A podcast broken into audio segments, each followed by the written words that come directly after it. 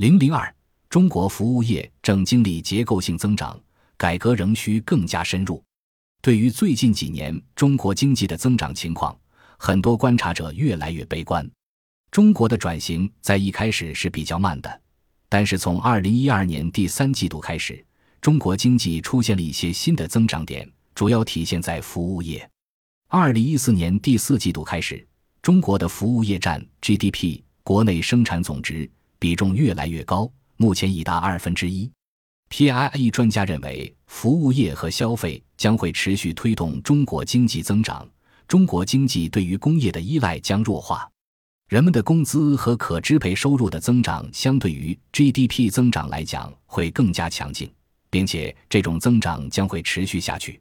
此外，政府的金融压抑政策将会越来越少，汇率政策将更加市场化，税率方面面临的阻力也将变小。因此。中国服务业正在经历的不是周期性增长，而是结构性增长。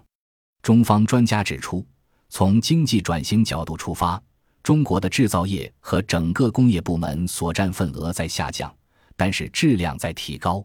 中国经济的结构转型，特别是工业部门的升级，比危机之前更快，进步更多，所以整个制造业的发展趋势是很好的。中国面临的挑战在于。整个制造业部门对经济增长的推动能力在下降。虽然劳动密集型服务业基本上是市场化的，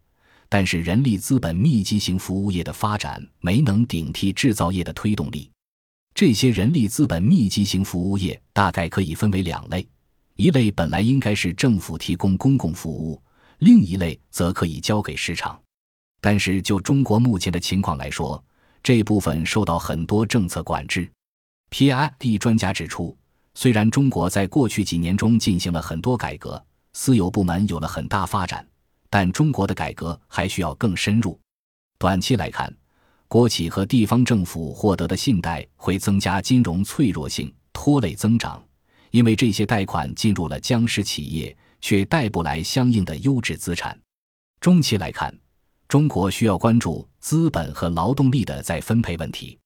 中国在全球价值链上的位置提升了，成为工资更高、城市化程度更高的经济体，因此资本和劳动力需要流入服务和附加值更高的行业。此外，中国需要把夕阳行业和低技术工人放到市场竞争当中。